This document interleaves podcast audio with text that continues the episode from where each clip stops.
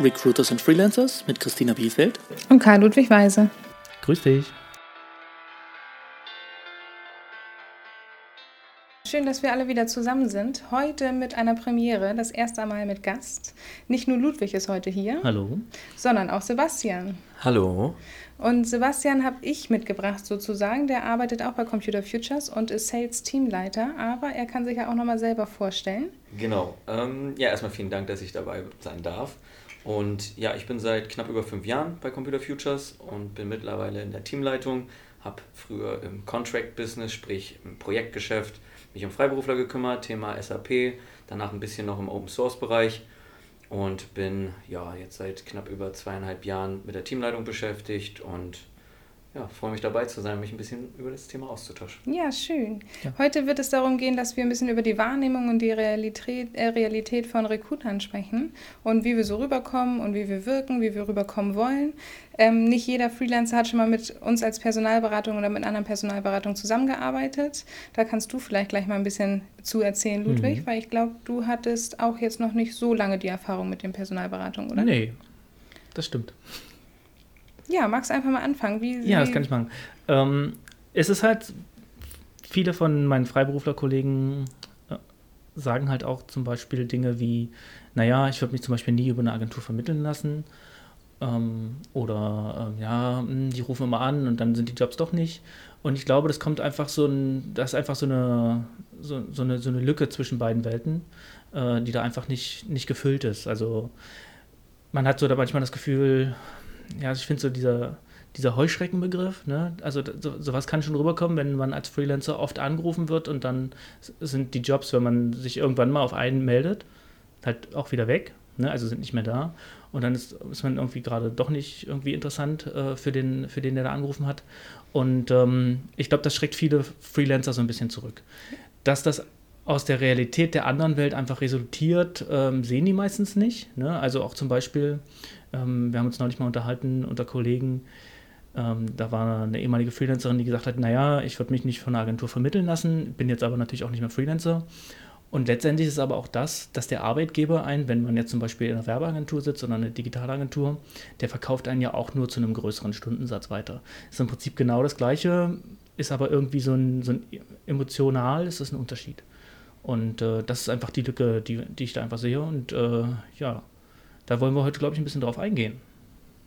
Sebastian, hast du Erfahrungen aus den letzten Jahren, die du mit uns teilen kannst zu dem Thema? Ja, also ich muss mich gerade schon ein bisschen zurückhalten, weil mir so viele Sachen eingefallen sind und auch Punkte, wo ich direkt recht geben kann. Ich nenne es jetzt mal allgemein das Thema ja, Wahrnehmung von uns, von Recruitern, von Personalberatern, wie auch immer man uns nennt. Manche machen es ja auch negativ behaftet mit Headhunting. Ähm, es gibt viele Themen, wo ich sagen muss, ich gebe den Freelancern sowie auch Leuten aus dem Human Resources Bereich gerne recht bei den Themen und ich würde gerne mal erklären, woher das vielleicht auch kommt, warum hm, das Image so sein kann.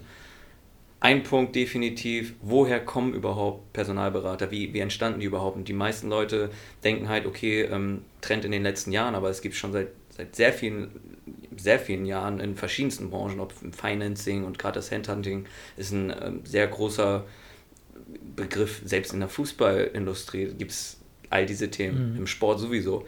Und die meisten Sachen kommen aus, der, aus dem englischsprachigen Raum, aus der UK, wo auch die Mentalität eine andere ist. Und da muss man sagen, auch Manager mögen es, dass die Leute hinterherrennen, dass die, wie man so schön umgangssprachlich sagt, pushy sind und aggressive mhm. vorgehen und das Chasing betreiben, sprich hinterherrennen bei den einzelnen Prozessen. Und die Mentalität gerade hier in Deutschland ist halt genau umgekehrt. Also es ist genau dieser negative Begriff, ja, die rennen mir zu oft hinterher, telefonieren zehnmal am Tag mit mir und stellen die gleiche Frage, um einen künstlichen Abschluss zu generieren, um Freelancer nochmal künstlich extra zu drücken oder die Prozesse zu beschleunigen und fangen mhm. dann an, fadenscheinige Begründungen dafür zu nehmen. Viele Firmen, das können wir mit Sicherheit auch viele Freelancer bestätigen, ist immer noch der Trend, dass die aus äh, England aus anrufen, zum Beispiel im deutschen Markt, und versuchen dann die Projekte reinzuverkaufen, obwohl es lokale Angebote sind. Sprich, irgendjemand aus England oder sogar aus irgendeiner deutschen Stadt ruft dann bei den Freelancern hier in Deutschland an, redet auf einmal nur Englisch, genauso aggressiv wie die in der UK vorgehen, machten die das hier auch. Und das Burger ja, zieht sich dann, sage ich mal, durch und bürgert sich ein in dieser, in dieser Branche und spricht sich mhm. rum. Und was schnell passiert, ist dann dieser eine Kamm, der genommen wird und dann wird gesagt, okay, Recruiter sind so. Ich sage halt immer, und da Hand aufs Herz zum Thema Ehrlichkeit, ich habe hier in Unternehmen Sachen erlebt in den letzten Jahren, wo ich auch sage, das bestätigt genau diesen Ruf. Und das sind meistens aber die Individuen, die, die genau diese Mentalität fahren und wo man sagen muss, langfristig gesehen, auch von der Struktur, die wir jetzt mittlerweile fahren, ist das eine Ellenbogenmentalität, die zu nichts führt außer kurzfristigem Erfolg. So, und langfristig Thema Service, Thema mit Kunden langfristig auch zusammenzuarbeiten, weil wir haben halt zwei Seiten, mit denen wir arbeiten, Kunden und Kandidaten. Beides sind für uns Kunden. Mhm. Und letzten Endes macht es keinen Sinn zu sagen, es ist nur ein Kandidat oder nur der Kunde, der mal den Kandidaten schnell in Tüdelchen abkaufen soll, sondern es ist eine langfristige Zusammenarbeit. Und ich habe es immer wieder gesehen in den letzten fünf Jahren, dass die Leute, die wirklich auf die Nase fallen, sind die, die kurzzeitig denken, ich mache mir eine goldene Nase und ziehe das Geld bei, jeder Art von Situation aus der Tasche.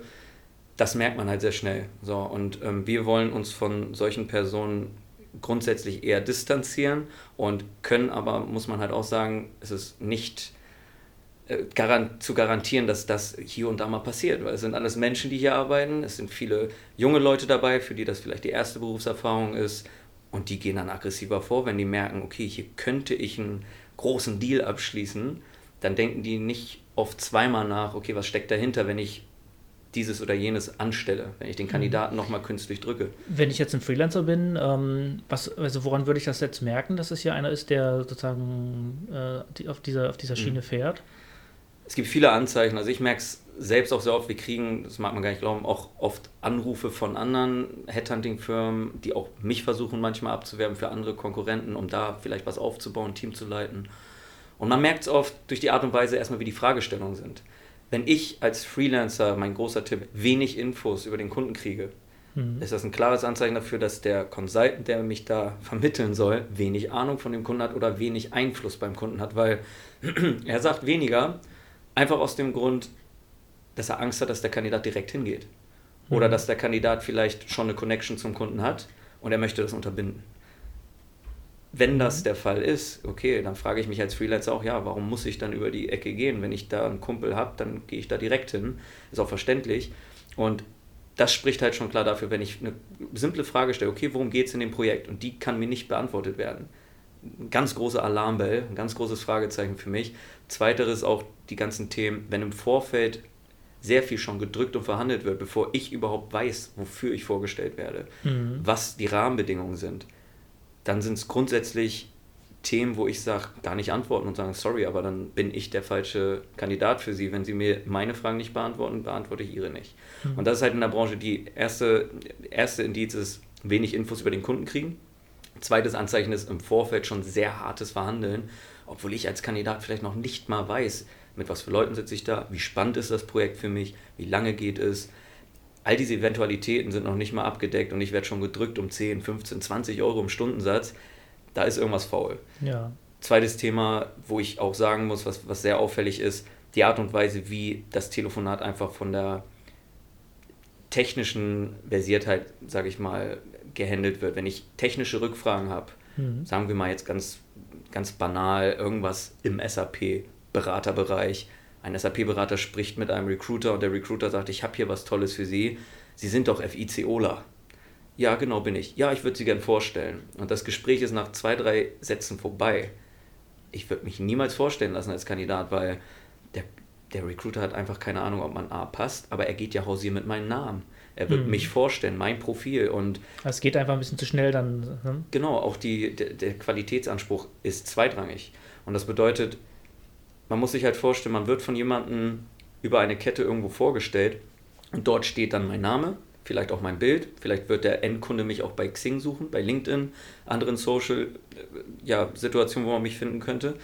Und man muss halt wissen, wer verkauft mich da? Ist das eine Person, der ich vertraue? Ist das eine Person, die vielleicht schlecht über mich redet, wenn ich mich querstelle? Es kann ja sein, dass der mhm. Prozess gut läuft bis zu einem gewissen Zeitpunkt, wo ich dann als Kandidat Rückfragen habe und sage, ich möchte das so nicht, ich würde gerne nochmal über ein Thema sprechen und dass vielleicht der Recruiter, Schrägstrich Headhunter sagt, ähm, beim Endkunden irgendwelche Geschichten erzählt. Wenn ich ihm nicht vertraue, kann das alles passieren, weil wieso möchte der Recruiter beim Endkunden schlecht dastehen? Möchte er nicht. Mhm. Deswegen. Also der zieht da sozusagen, ich sag jetzt mal, dieselbe Show ab, um da auch möglichst schnell dann sozusagen zu diesem Projektabschluss zu kommen. Genau, weil, wie schon gesagt, es gibt zwei Seiten beim Personalvermitteln, Kandidaten- sowie Kundenseite. Natürlich möchte ich beide Seiten glücklich machen, sollte ich zumindest wollen. Und ähm, ja, wenn ich beim Kunden bin und der Kandidat springt ab, gibt es die Art, dass man halt sagt, ja, das liegt am Kandidaten. Ich bin immer eine ehrliche Schiene gefahren und ich muss halt sagen, ich habe oft auch einen sauren Apfel beißen müssen, dadurch, dass ein, zwei Recruiter mit in der Schleife waren, die falsche Stories erzählen. Unter die äh, Leidtragenden durfte ich dann gehen, weil ich nicht mitgespielt habe. Und ich muss sagen, im, im, on the long run, wie man so schön sagt, mhm. am Ende hat sich ausgezahlt dadurch, dass die Kunden mir wieder vertraut haben, weil sie gemerkt haben, okay, da stimmt was nicht. Gerade wenn Kandidaten dann, ja, wenn, wenn unvorhergesehene Anfragen noch vom Kunden kommen, die der Recruiter dann nicht mehr beachtet hat, weil es ihm nicht so wichtig war oder weil er einfach nicht darauf achtet, ähm, das bricht dann diesen ganzen Prozessen das Genick. Und man muss sagen, es geht am Ende halt um viel Geld. Es sind Projekte, die gestemmt werden, die teilweise im Millionenbudget sind. Es gibt Anfragen, wo 10, 15 Freiberufler angefragt werden, die jeweils einen Tagessatz von 1000 plus haben. Hier geht es um viel Geld und es ist Business. Und für den Endkunden ist es wirklich auch eine tiefgehende Entscheidung, wo möchte ich strategisch hin. Und wenn dann da ein Recruiter ist, der halbherzig nur Geld machen will, dann ist das ein falscher, muss man sagen, strategischer Partner. Es ist gar kein Partner, sondern das ist einfach jemand in dieser Businesskette, der daran mitverdienen möchte. Und wenn man irgendwo dieses Gefühl kriegt, sollte man als Freelancer, mein Tipp, oder auch wenn man festvermittelt wird, es geht ja, geht ja um mhm. beide Seiten, ganz offen und ehrlich genau dieses Thema ansprechen und gucken, wie reagiert dieser Personalvermittler. Hat er Argumente, die, denen ich glauben kann, wo ich ein gutes Bauchgefühl wieder kriege? Weicht er mir aus? Möchte er auf einmal nicht mehr mit mir arbeiten, weil ich zu viele Fragen stelle? Alles Anzeichen, wo ich immer sage, seinem Bauch da auch mal vertrauen. Wenn es kribbelt, weil es, äh, das, das klingt nicht richtig, einfach lassen. Es gibt genug Personalberater, muss man so sagen, und ich würde immer den Tipp geben, man arbeitet am Ende mit diesem Menschen langfristig zusammen und nicht mit der Firma, die dahinter ist, nicht mit den ganzen Systemen dazwischen. Es geht auch nicht mhm. um den einen oder anderen Euro mehr oder weniger, den man kriegt, sondern man wird mit diesem Menschen langfristig hoffentlich in Kontakt stehen. Oder sollte man auch wollen, weil er ist Mediator oft. Mhm. Und das also machst du die Thema. Bindung eher auf äh, Recruiter, Freelancer als äh, Vermittlungsagentur, Freelancer? Genau, ich stelle mich auch bei jedem Kandidat vor mit meinem Namen und sage, ich kümmere mich drum und wenn man mit mir nicht klarkommt, dann ist doch vollkommen egal, woher ich komme. Ähm, ich möchte mit der Firma dann nicht mehr arbeiten, weil ich mag Sebastian zum Beispiel nicht.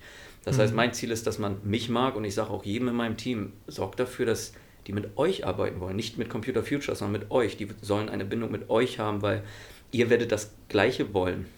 Ähm, ich möchte nicht mit Freiberuflern arbeiten, die ich alle nicht leiden mag, weil letzten Endes möchte ich doch auch diesen Erfolg teilen. Ich möchte zusammen dieses Projekt stemmen und mich freuen für die Person. Auch nach Beendigung des Projektes, wir sind so gesehen bei einer guten Kooperation ein kostenfreies Akquise-Tool für Kandidaten. Mhm. Die möchten das nicht und wir möchten das auch nicht kostenfrei machen, wenn die Zusammenarbeit nicht Spaß bringt. Deswegen ja. würde ich sagen, man verkauft hier wirklich diesen, diese ganzen Begriffe USPs, also die, die ganzen Selling Points der Firmen. Es sind am Ende die einzelnen Personen, die zählen. Und deswegen diese schwarzen Schafe, die dann nicht sauber arbeiten, ruinieren aber den Ruf der Branche. Und deswegen würde ich immer sagen, wirklich mit dem Gedanken rangehen, wir sind alles Menschen, wir arbeiten zusammen. Und ich sage das hier intern gerne oft bei den Trainings, ich schlage die Businessmaske bei mir selbst vom Gesicht und möchte das gerne auch von den anderen Parteien. Und so kommt man schnell auf eine sehr menschliche ähm, Augenhöhe miteinander. Und dann funktioniert das. Ich habe, muss ich sagen, in der Vergangenheit sehr wenig Troubleshooting machen müssen, bei mir selbst, oft bei anderen. Und es waren immer die gleichen Themen. Es wurde nicht sauber gespielt und es wurde von Anfang an nicht ehrlich kommuniziert.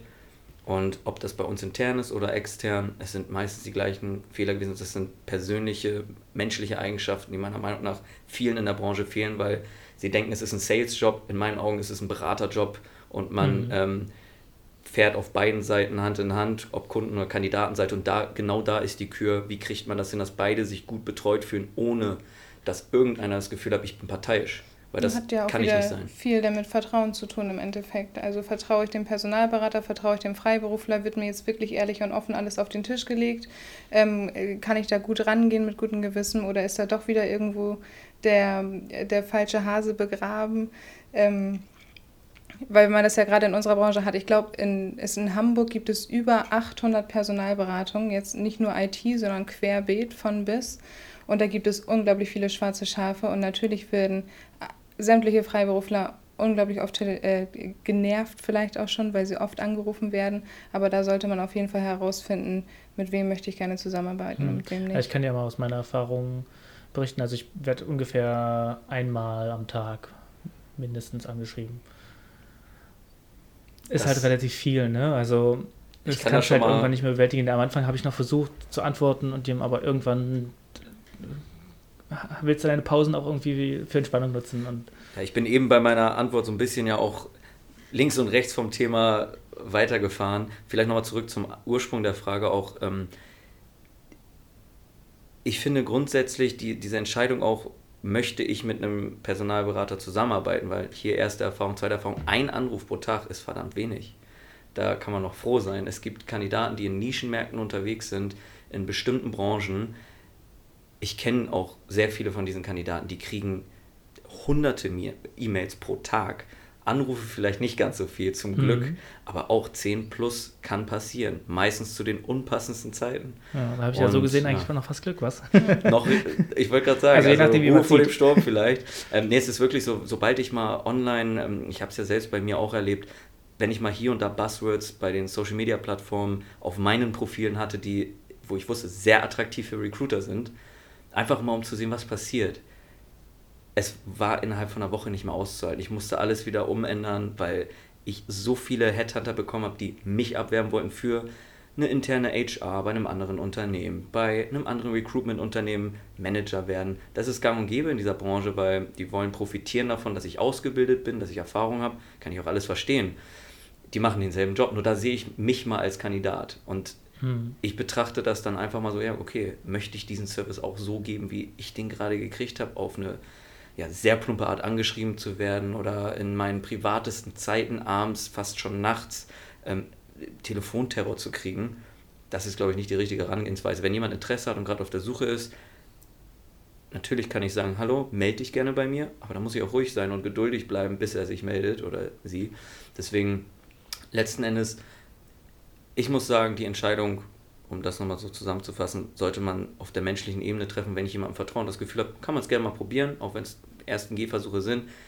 Ob gleich da ein großes Unternehmen hinter ist oder nicht. Es gibt gerade, was auch ähm, Christina eben gesagt hat, sehr viel Konkurrenz. Es gibt eine Handvoll sehr großer Firmen, wo wir ja zuzählen, aber es gibt auch viele Selbstständige, die von Firmen wie wir profitieren, weil sie sich ein Netzwerk aufbauen, sich selbstständig machen Genau mhm. da fängt es an, da trennen sich dann viele saubere Zusammenarbeiten und Leute, die wirklich sich selbstständig gemacht haben, natürlich, um erfolgreicher zu werden für sich, um mehr von dem Kuchen abzuhaben.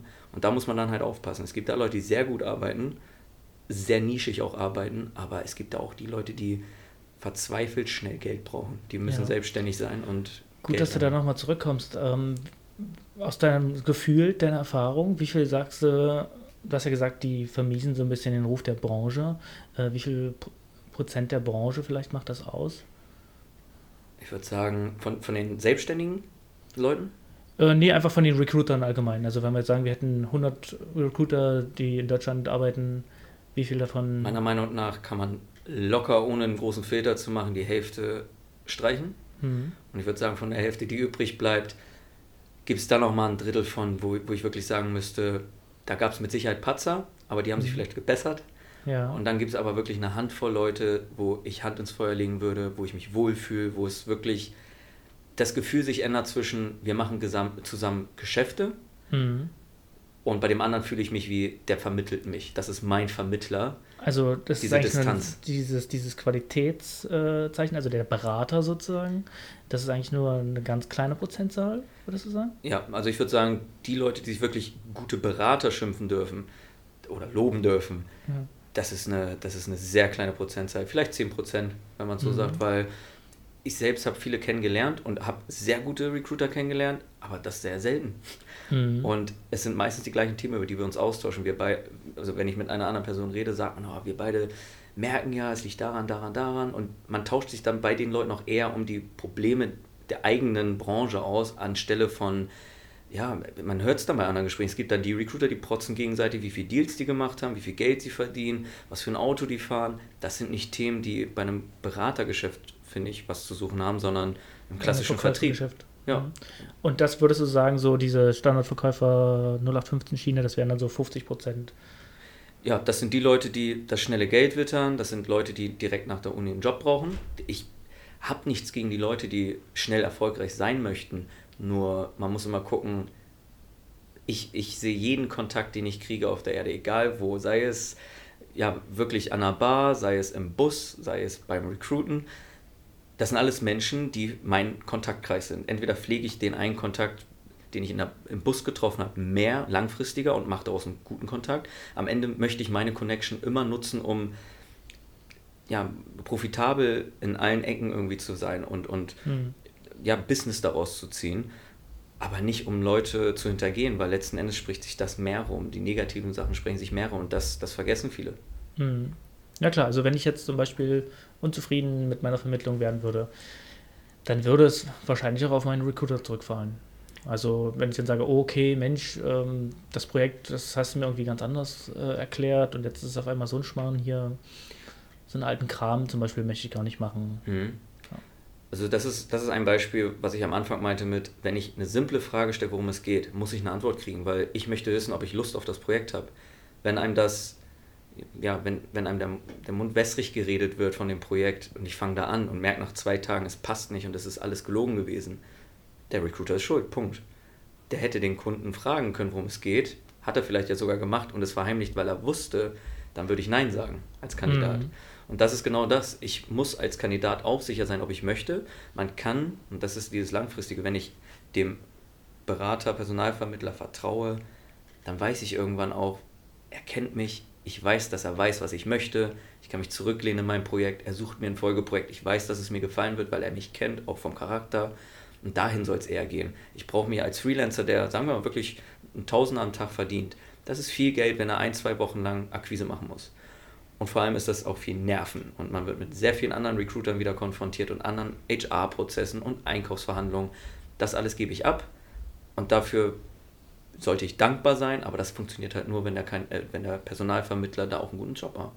Mhm. Genau, und deswegen würde ich da auch sagen, diese ähm, Themen, die aufkommen nach einer Vermittlung, die dann dafür sorgen, dass ich nicht mehr bei diesem Kunden bleiben möchte oder mit dem Recruiter zusammenarbeiten möchte, das sind alles Themen, die man im Vorfeld schon klären kann, damit es gar nicht erst eskalieren muss. Ja. Okay. Wonach hast du denn bisher entschieden, welche Agentur für dich die richtige ist? Ich habe das auch so ein bisschen vom Projekt her entschieden, also so das Gesamtkonzept. Ähm, ich habe versucht, meine Fragen zu klären. Ähm, dann gibt es ja auch noch meistens ein Vorstellungsgespräch. Ähm, und da habe ich halt auch versucht, über das Projekt herauszufinden. Und dann habe ich zum Beispiel bei meinem aktuellen Job, war so ein Jahr, da waren mehrere Projekte in Aussicht, je nachdem. Äh, das hat dann sozusagen der, der, der Kunde, die Agentur, für die ich gerade äh, arbeite, die haben das dann halt entschieden und das war okay für mich. Ne? Die hatten halt eine Sache, was ein sehr altes Projekt ist, was einen Relaunch kriegt, äh, der ungefähr ein Jahr dauert. Ähm, da haben sie mich jetzt auch drauf gesetzt. Ne? Das andere wäre halt so ein Projekt, das ist irgendwie relativ modern, ähm, aber da ich dann irgendwie diesen Schwerpunkt hatte, Mensch, du bist schon 18 Jahre dabei, du weißt, warum man schon irgendwie damals Sachen gemacht hat, die jetzt aus heutiger Sicht total verquer sind, aber die hat man halt gemacht. Äh, daraus hat es dann halt einfach resultiert. Ne? Und dann habe ich gesagt, ja, okay, beide Projekte wären für mich interessant. Äh, die Agentur auch mal im Portfolio zu haben, ist für mich auch interessant. Habe ich gesagt, ja, klar. Mhm. Und ähm, was würdest du präferieren als Kontaktpfad? Wie, wie ist das oder was? Das hatten wir ja schon mal ein bisschen. Ich hatte ja gesagt, so genau. E-Mail oder Xing gefällt mir sehr gut, weil ich das lesen kann nach meinem eigenen Zeitplan. Und da hast du dann gesagt, naja, manche wollen halt unheimlich gerne angerufen werden. Ne? Du hast gesagt, die SAPler, genau, zum Beispiel. da hatte ich ja, dann bin ich ja immer darauf eingegangen, dass es so ein bisschen drauf, drauf ankommt, aus welcher IT ähm, Richtung man dann kommt. So der Projektmanager, die freuen sich eigentlich über einen Anruf und dass man sich dann direkt einmal kurz mhm. austauschen kann. SAPler reden eigentlich auch ganz gerne. So die Entwickler habe ich auch die Erfahrung gemacht und du bestimmt auch, Sebastian, dass es da ein bisschen schwierig ist, die Leute ans Telefon zu holen und dass da ähm, in eine SMS oder auch eine E-Mail irgendwie ein Kontakt über Xing dann erstmal der bessere Weg ist, um sich danach dann nochmal in Ruhe austauschen genau. zu können. Ähm, ich glaube auch so ein Projektmanager, wenn der angeworben wird, der, der hat ja auch einen Beruf drin, dass der einfach viel telefoniert und so, ne? Und, äh, und mal von der E-Mail zum Telefon springt, weil er angerufen wird. Und das passiert halt bei einem Entwickler deutlich weniger und deswegen äh, sind wir das auch nicht so gewöhnt. Ja, ich würde da vielleicht noch als Einwand sagen, die grundsätzliche Kommunikation zwischen Vermittler und Kandidat und Kunde muss im Vorfeld halt besprochen werden. Wenn der Kandidat, sagen wir, Erstkontakt sucht, einmal anruft, sagen wir mal zu einer Humanzeit wie 17 Uhr plus, weil er weiß, man arbeitet, dann werde ich es einmal probieren. Wenn der Kandidat nicht rangeht, schreibe ich eine E-Mail und warte auf einen Response. Genau, das, das ist ein perfekt. sauberer Weg. Ja. Es gibt dann die Leute, die so ungeduldig sind, weil es der eine tolle Kandidat vom Profil ist, die rufen an um 8.30 Uhr, 9.30 Uhr, 10.30 Uhr und so mhm. weiter. Natürlich fängt es da dann schon schlecht an. Dann gibt es sogar Kandidaten, die sich zurückmelden und sagen, bitte nur per E-Mail, ich bin schlecht erreichbar. Und dann wird man per E-Mail bombardiert. Das ist ja auch nicht Sinn.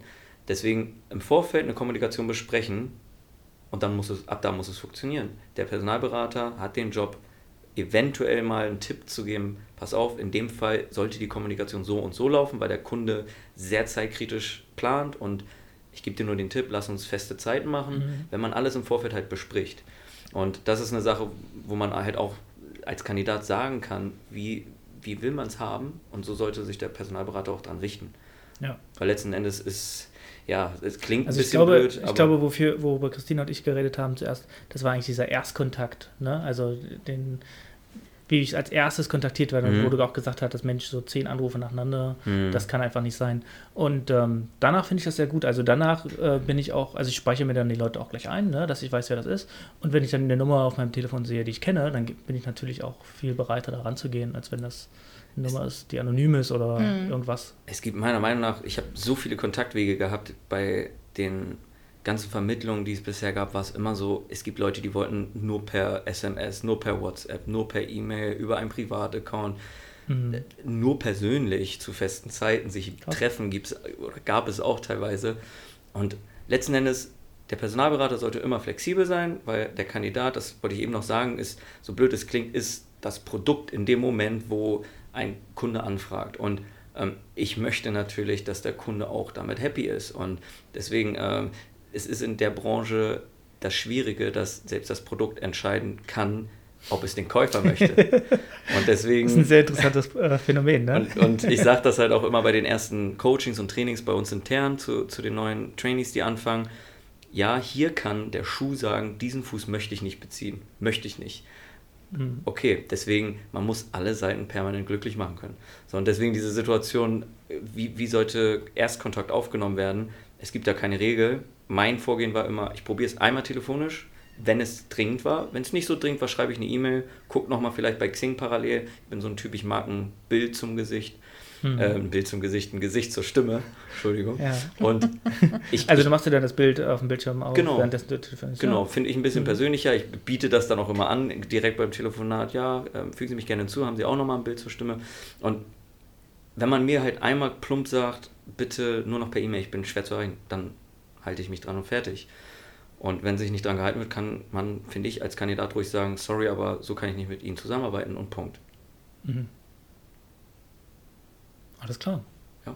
Ansonsten Kontaktwege, mein Tipp ist auch, der Personalberater sollte von Anfang an erklären können, und das ist auch ein sehr wichtiger Punkt, wie ist gerade die Konstellation in, diesem, in dieser Anfrage. Beispiel, ich kriege einen Anruf, hier, spannendes Java-Projekt in Hamburg. Kandidat sagt, okay, cool, wo denn?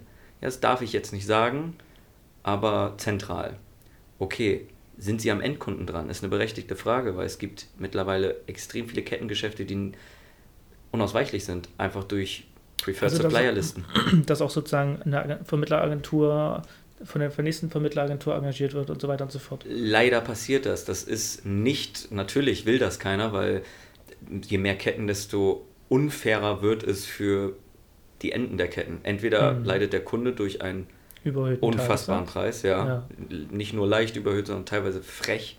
Das Doppelte vom EK, das, das mhm. ist, kann passieren.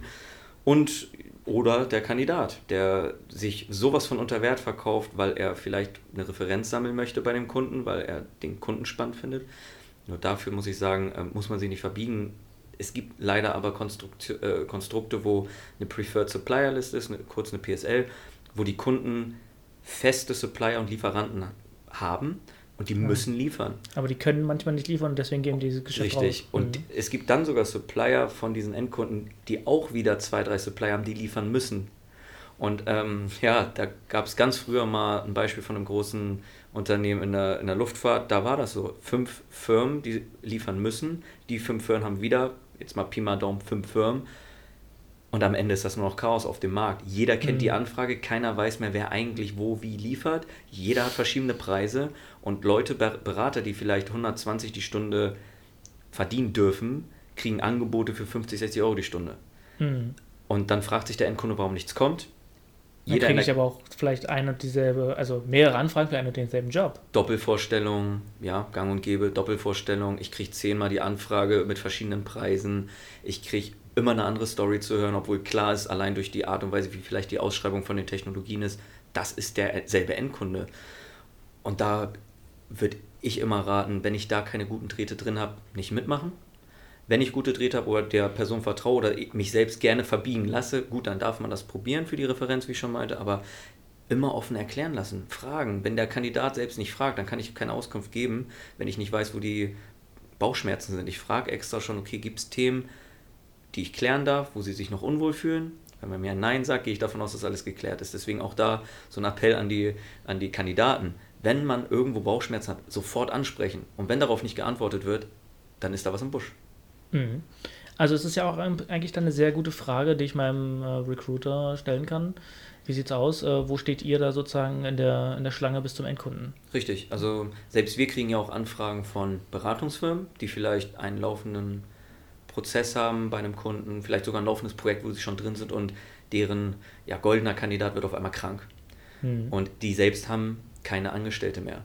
Die müssen jetzt externe Hilfe mhm. in Anspruch nehmen. Ich habe sehr viele ja, Consultancies und Systemhäuser, die sehr gut mit mir arbeiten, aber es gibt dann auch die, die wirklich anfragen. Alles ist immer heiß und urgent. Natürlich bin ich in dem Moment der Kandidat so gesehen und habe meine Ressource oder nicht.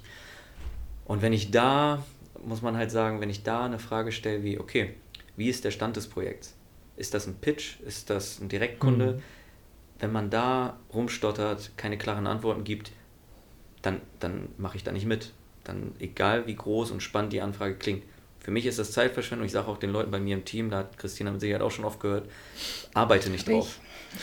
also das sind wirklich Themen, das ist Zeit- und Geldverschwendung. Intern, man muss es so sehen, wir oder ich als Teamleiter sehe, die Mitarbeiter auch wie eine Art Ressource, habe ich gerade Ressourcen frei dafür zu suchen. Und wenn ich eine Anfrage kriege, ja, wir haben ja einen Kunden, wo wir vielleicht einen Pitch gewinnen, habt ihr mal was zum Angeln? Mhm. Da hört man es ja schon, dann, dann wird Recruitment mit Angeln gehen verglichen. Dann ist ein Kandidat ja. nur noch ein Köder, dann geht es nur noch um einen Pitch gewinnen. Am Ende bearbeitet das wer? Fragezeichen. Das sind alles Themen. Was bringt einem der Kandidat während des Pitches? das ist im Prinzip dann Überzeugungsmittel für die, für die Häuser, vielleicht den Pitch zu gewinnen. Hm, okay, das heißt, wir haben die und die qualifizierten Kräfte auf dem Projekt sitzen dann. Das genau. ist die Aussage. Und dann sagt der Endkunde, oh, das klingt aber spannend, sie gewinnen das. Ja, dann wird es noch schwieriger, wenn der Kandidat nicht mehr verfügbar ist. Genau, wenn der Weil die Prozesse so, dann auch ne? meistens länger sind. Richtig. Ja. Ich möchte jetzt gar nicht die, diese gesamte Konstruktion in den Dreck ziehen. Es funktioniert, wie gesagt, sehr oft sehr gut. Ich habe da, ich nenne es feste Partner. Nee, ich wollte nochmal darauf eingehen, wie das funktionieren kann, weil damit wir das verstehen auch. Genau, wo, wo es funktionieren kann, ist tatsächlich, wenn ich wenn ich die, die gleiche Frage stelle, okay, wie ist Stand des Projekts? Ja, ist ein laufendes Projekt, mein bester Mitarbeiter ist krank, ich brauche Ersatz, ASAP, also as soon as mhm. possible, ich möchte den sofort haben. Okay, was hat Ihr letzter Mitarbeiter gemacht? Worum geht es genau? Was passiert, wenn Sie keinen finden? Eine Tonne an Fragen, die jetzt, die jetzt bei mir kommen, die ich stellen möchte und wenn ich nicht alle beantwortet kriege, wege ich ab, ob ich darauf arbeite. Und deswegen, ähm, wie kann es funktionieren, wenn ich die Fragen beantworte kriege, weiß ich, wofür ich suche. Ich weiß auch, was ich den Kandidaten sage. Und da geht halt die andere Seite los. Was, was für Fragen stellt der Kandidat? Der wird nämlich das Gleiche fragen. Worum geht's? Was für ein Projekt ist das? Und ich werde nicht sagen, das ist mein Kunde, sondern ich werde sagen, für meinen Kunden. mhm. suche ich unterstützend für seinen Endkunden etwas. Und zwar das, das und das. Und es ist Folgendes passiert. Und durch diese Konstellation ist dieses Budget angesetzt, weil der vielleicht diese Zwischenfirma x Euro verdient. Ich möchte so viel wie möglich Infos kriegen. Manchmal sagen die mir offen, pass auf, wir brauchen 2,50 Euro die Stunde. So, wenn ich diese Fakten habe, soll der Kandidat das wissen. Weil mhm. wenn das ein K.O.-Kriterium ist, weil ich weniger bieten kann, weiß er aber, woran es liegt und kann selbst entscheiden, habe ich darauf Lust oder habe ich es nicht. Ja, okay. Und dann kann es sehr gut funktionieren. Mhm. Gut. Ja, ich glaube, ähm, meine Fragen sind erstmal alle beantwortet. Wie sieht es bei euch aus? Habt ihr noch was, was euch auf der Seele brennt? Äh, Gerade akut nicht. Ich muss sagen, wir haben ja einmal die, die Spanne geschlagen zwischen Wahrnehmung und Realität und was, was alles so passieren kann innerhalb dieses Themas. Sebastian, hast du noch was, was du zum Schluss hinzufügen möchtest? Ja, ich kann, ich, ich schweife gerne aus, wie man vielleicht schon gehört hat, aber ja. ich muss sagen, Nein, aber, aber es war ja auch sehr also, informativ, was du genau, uns also geteilt hast. Die, die Ausschweife, die du gemacht hast, die haben halt wirklich das Thema bereichert. Ne? Und deswegen frage ich jetzt, bevor wir ansonsten äh, unsere Lehrer ans Wochenende schicken würden, unsere Hörer natürlich. Vielleicht ein kleiner Ausruf nochmal an alle ja, Freiberufler und Kandidaten. Dieses Thema, was, was wünschen sich denn Kandidaten? Ich kriege oft halt auch Sonderlösungen angefragt. Könnt ihr nicht, kann man nicht. Immer offen alles anfragen kann man nicht oft genug wiederholen, weil wer nicht fragt, der weiß halt nicht, ob es möglich ist und davon auszugehen, dass alle Recruiter böse sind und alle Recruiter ja, nach der Arbeit mit dem Porsche nach Hause fahren in die Villa, mhm. das ist nicht die Realität. Es ist ein harter Job, es ist kein 9-to-5-Job. Jeder, der 9-to-5 in dieser Branche arbeitet, ist nicht erfolgreich, wenn es darum geht. Äh, Thema Geld. Mhm. Dann also ist nicht so erfolgreich wie die top-erfolgreichen. Alle Leute, die wirklich top erfolgreich sind, sind keine egoistischen Menschen, keine Ellenbogen-Mentalitäten mhm. und das sind alles Leute, die, glaube ich, langfristig denken, wirklich langfristig erfolgreich. In dieser Branche wird man nur, wenn man das Ego beiseite zieht und gemeinschaftlich denkt. Und deswegen mein Tipp an alle Kandidaten in dieser Branche, alles offen ansprechen und fragen und ein Gespräch suchen. Das sind keine bösen Menschen, das sind auch keine Vertriebshaie, sondern das sind Leute, die die Kandidaten vermitteln möchten. Deswegen, man kann es als Kandidat dem Recruiter auch schwer machen, und man kann so auch schnell herausfinden, möchte ich mit diesem Recruiter arbeiten. Deswegen ab jetzt mein Tipp, immer offen fragen, was einem am, am Herzen liegt, auf dem Herzen liegt und es klären. Und wenn da ein bisschen Bauchschmerzen sind, die ansprechen. Und wenn die zu groß sind, nicht mit dem Recruiter arbeiten. Gar nicht erst die Chance geben, dass es schieflaufen kann, weil es gibt genug andere Chancen. Man ist in einem kandidatengetriebenen Markt und man sollte das nicht ausnutzen, aber man sollte dem bewusst sein. Okay. Cool, ich glaube, das waren sehr gute Schlussworte. Ja, vielen, vielen Dank, Dank dir, dass du heute da warst. Danke, dass ich hier sein durfte. Und äh, wir beide hören uns demnächst wieder, wahrscheinlich genau. nächste Woche. Und freuen uns, wenn auch ihr wieder dabei seid. Bis zum nächsten Mal. Bis dahin. Ciao. Tschüss. Schön, dass du wieder dabei warst. Weitere Informationen zum Podcast findest du auf ludwigweise.de. Unsere Titelmusik ist von bensound.com. Danke dafür und bis demnächst.